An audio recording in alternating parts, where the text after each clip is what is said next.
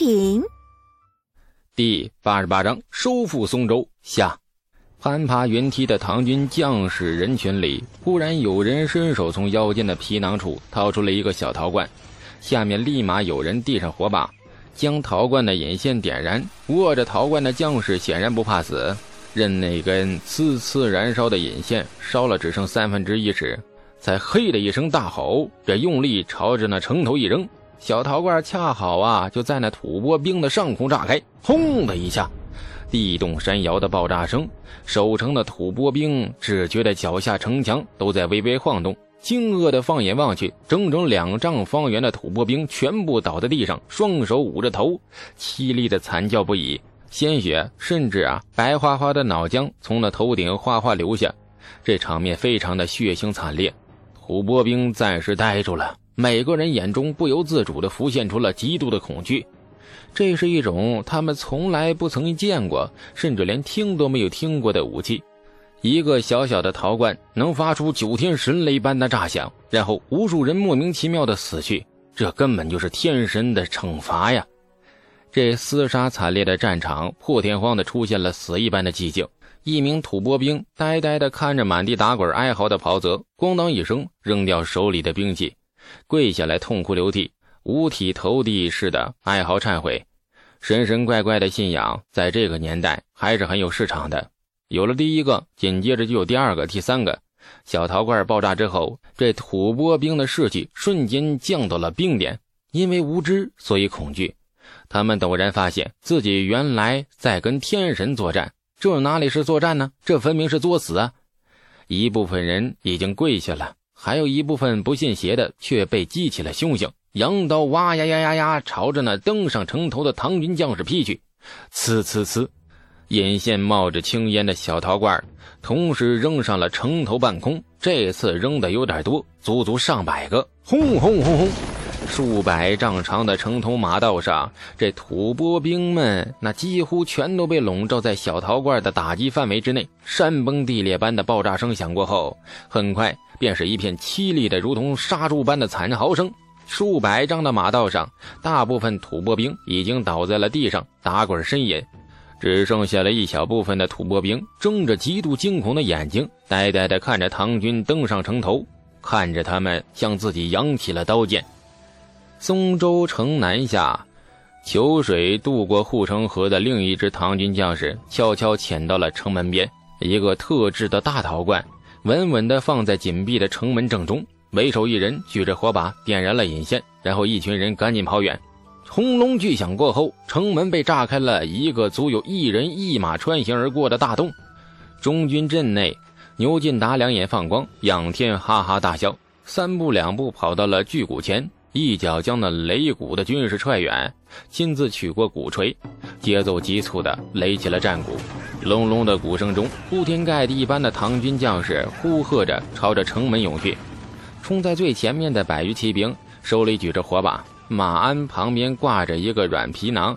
当无数吐蕃兵冲出城门防守时，他们惊惧地发现，唐军骑兵们从软皮囊里掏出一个黑不溜秋的小陶罐，百十来个陶罐在空中炸响，吐蕃兵倒了一地。骑兵们策马踩过吐蕃兵的尸首，冲进城门，后面跟着无数扬刀直戈的部族。骑兵打头，部族紧跟。从城门一路冲进了城内，然后将小陶罐扔的是满城乱飞。松州城内只听得此起彼伏、不绝于耳的爆炸声。城内巷战比想象中结束的更快，从骑兵入城到到处乱扔陶罐开始，只过了两炷香时辰。几个吐蕃将领模样的人率着麾下部将聚集一堆，纷纷扔下兵器，用声色的汉话大叫：“我们投降了！”后军及刘兰、牛进达三位大总管策马入城，第一眼便看到了跪满一地的吐蕃的将士，人人敬仰的跪伏于地，神情充满了惊惧，望着三位大总管的眼神如同天神降世一般。后军及左右环视许久，忽然仰天大笑：“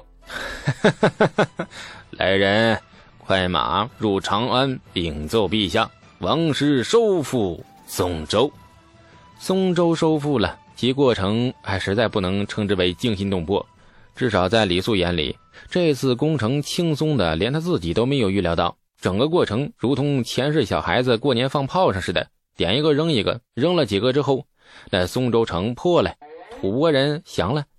后军及神采飞扬的策马入城，享受将士们欢呼和吐蕃人膜拜时，再一次仰天长啸，而且啊没笑岔气儿。八百里快马日夜飞驰，五日之后捷报到达了长安。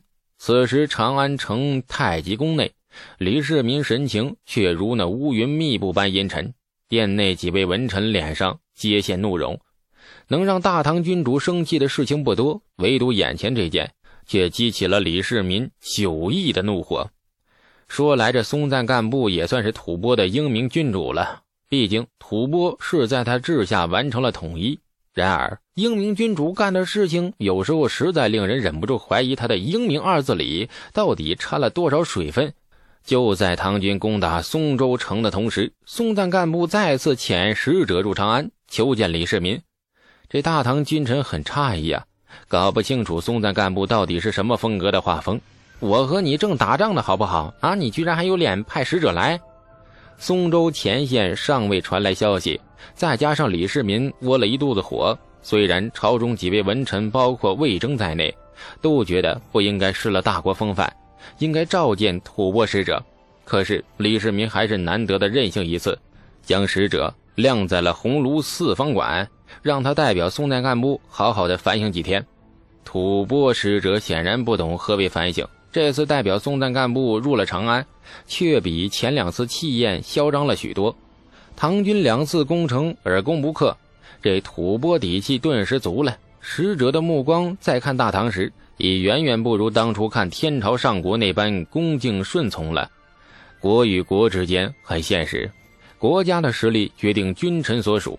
而现在看来，纵横披靡天下的大唐关中精锐亦不过如此。李世民把吐蕃使者晾在四方馆好几日，无奈朝中文臣们看不下去了。这不是一个圣明君主该干的事儿啊！不管人家的来意如何不善，你好歹也得接见一下吧。泱泱礼仪之邦的皇帝陛下，连这点气度都没有，你叫那些外邦蛮夷如何看咱们呢？李世民无奈之下，只好召见了吐蕃使者。当着满朝文武的面，一脸傲色的吐蕃使者终于道出了来意。吐蕃使者是奉了松赞干部的余令来的，他来到长安，当然不是为了耀武扬威，或者说啊，不仅仅是耀武扬威，他还有一个很重要的目的：不屈不挠地向大唐皇帝陛下求娶公主。令人很无语的请求，两国还在交战呢，这一头却春风满面的哎结亲家。长安、松州两地画风是截然不同，令大唐君臣无所适从，想笑还想杀了松赞干部全家。前面求过两次婚，皆被拒绝，你这次又来，看来大唐的妹子真的很招人喜欢呢。大殿之上，李世民呆了好半晌，忽然怒极反笑，呵。哈哈哈哈占了我大唐的城池，屠了我大唐子民，现在松赞干部居然还要求娶我大唐公主吗？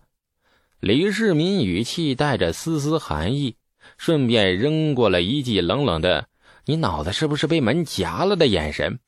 吐蕃使者不卑不亢：“赞普久仰大唐中土礼仪诗文，求娶大唐公主是赞普九牧多年的愿望。”父请皇帝陛下恩准，求娶大唐公主的事情啊，这几乎每年都有好几桩。周围的邻国，诸如轩辕陀呀、吐谷浑呐、西突厥呀，甚至连日本都曾经派过使者求婚。李世民一度有一种自己是条狗的错觉，下了一窝小狗崽邻居都惦记上了。今天你抱走一只，明天他抱走一只，娶大唐公主一时蔚为时尚。哎呀，看看眼前这个吐蕃使者，这这两国在松州打得头破血流，这长安城里却唱着那凤求凰。前面两次求婚，李世民或许可以当成一件琐事，或是一个笑话，一笑而之。而这一次，吐蕃占了宋州，屠戮了数千大唐子民，而唐军久攻不下，消息传回长安，李世民气得两天没吃饭。这个节骨眼上，吐蕃使者居然又来求婚。这次求婚，李世民可就不能当做笑话了。他分明感觉到了这是松赞干部的挑衅，甚至可以说是威胁。大堂内寂静异常，只听得到李世民呼哧呼哧喘着粗气的声音：“占我城池，屠我子民，尔等还向朕求取公主？”李世民满脸阴沉。吐蕃使者不卑不亢：“子民草芥也，英雄席卷天下。”何惜寸草莫为？待春风又生，草芥自会再绿。陛下若应赞普所请，我赞普愿归还松州，并送上牛羊万头、良马千匹为礼。李世民的怒火顿时升至到了顶点，重重的拍了一下榻前矮案，长身而起，拂袖怒道：“不必归还了，占了朕的城池，朕亲自去取回来。”面对李世民的怒火，吐蕃使者却不慌不乱。镇定的笑，属下臣放肆。唐军攻城已半月，松州仍在我吐蕃手中。大胆，狗奴才不知死活！不仅是李世民，这下满殿文武大臣都怒了，纷纷跳出来指着吐蕃使者大骂。李基、程咬金等一干名将更是羞愧难当，扑通扑通的跪倒在殿中，脖子青筋暴跳，力竭声嘶的请求领兵出征松州。大殿闹哄哄时，吐蕃使者站在殿内，微微一笑，笑容里傲色毕现，然后闭上眼睛，一副浑然物外的模样。亲爱的听众朋友，感谢您的收听，去运用商店下载 Patreon 运用城市，在首页搜索海量有声书，或点击下方链接听更多小说等内容。